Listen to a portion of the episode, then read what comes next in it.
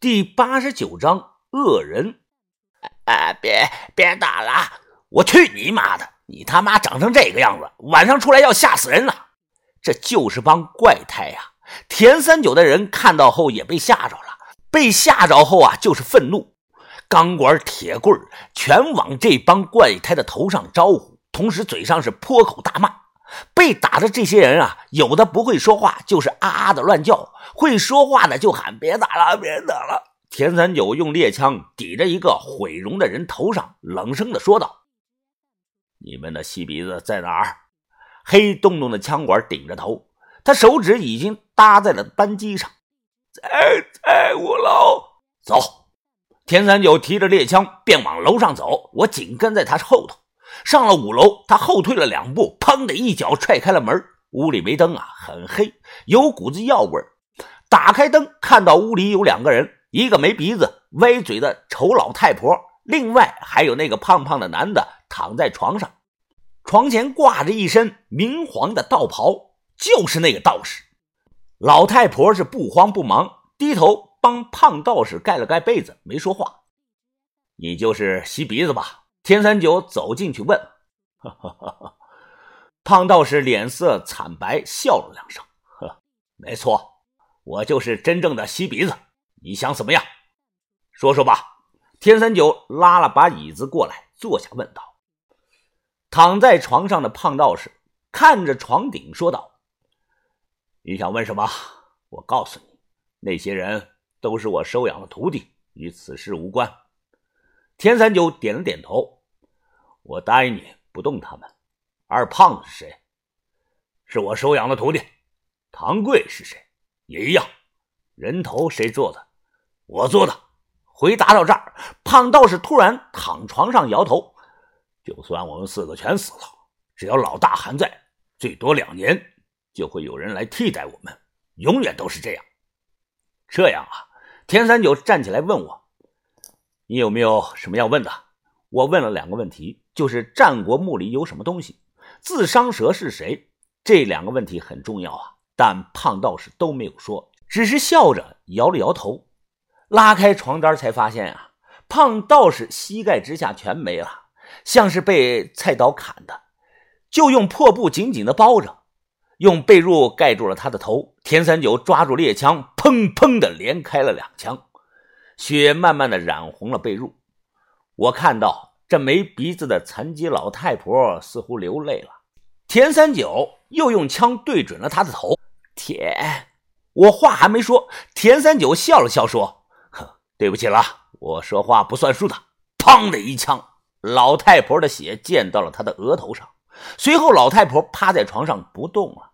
还没有结束啊！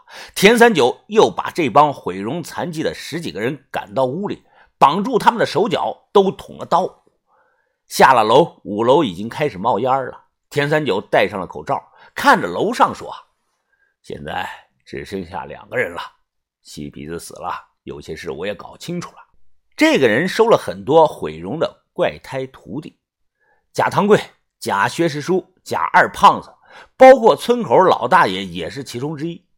就是我在屋里啊，没有看到那个三眼残鱼，不知道这个东西在哪儿。”着火了！着火了！火势烧得很大呀！旁边楼上有人发现后啊，大喊大叫，嚷嚷着快给消防队打电话。田哥，那我们先撤了吧。好，别坐火车，开车走。回去后啊，注意些。下礼拜会有人给你们送钱。啊，知道了，放心。夜色中，金杯车慢慢的走远，我和田三九坐上了吉普车，也离开了县城。亲眼看到十几个人被烧死，我心里受了很大的震撼呢。不是同情心泛滥，就是作为一个正常人缓不过劲儿来。田三九打开车里的收音机，电台里传来了温柔的女声，好像在念什么匿名的表白信，伴随着舒缓的音乐。那个时候啊，比较流行这个。怎么害怕了？我没有回话，他似乎有感而发，笑了笑，开着车说。哼，人呐，分着好人和坏人，善人和恶人。你知不知道我是什么人呢？我说不知道。他淡淡的说：“我能看清楚自己，我是坏人中的恶人，我忍不住了，我说：“你杀了这么多人，你是真不怕呀？”害怕？田三九扭头看向我：“你见过我害怕过吗？”顿了顿，他说道：“小象把头啊，我们做个约定吧。约定什么呀？如果哪天我栽了，如果那个时候你混起来了，你就帮助小洛，帮他离开这儿，行吗？”我说可以，前提是我要有那么大的本事。王先生那么培养你，你有机会成长起来。另外啊，你和我不一样，你是坏人，但永远成不了恶人。我们两个啊，没有回下江村，而是在凌晨时分回到了田广洞村，把吉普车停在村口。我和他上了山，因为他得到了消息，说红眼睛昨天晚上醒过来了。山洞里就两个人，一个小妹，一个红眼睛。小妹告诉我啊，说其他人都下去了。天宝，天宝，认识我不？你觉得怎么样了？红眼睛看到田三九，很是高兴，不停的点头。好小子啊，呵呵，没有成植物人就行啊。你要是成了植物人，估计你洛姨啊要打死我了。把头就把他俩病号啊留在这里了。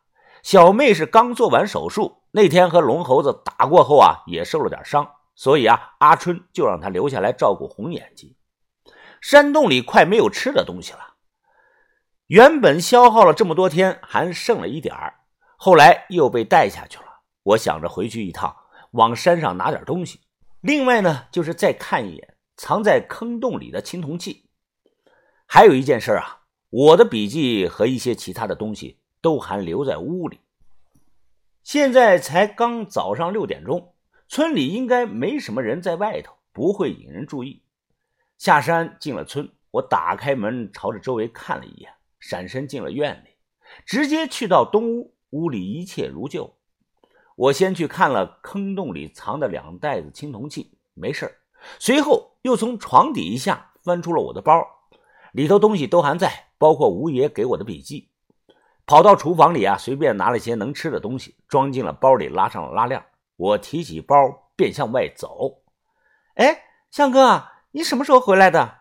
我正在锁门，突然身后有人叫我：“小唐，你怎么起这么早啊？”我故意装作面无表情。小唐是一身的校服，扎着马尾巴辫开口说道：“啊，我去帮忙接人。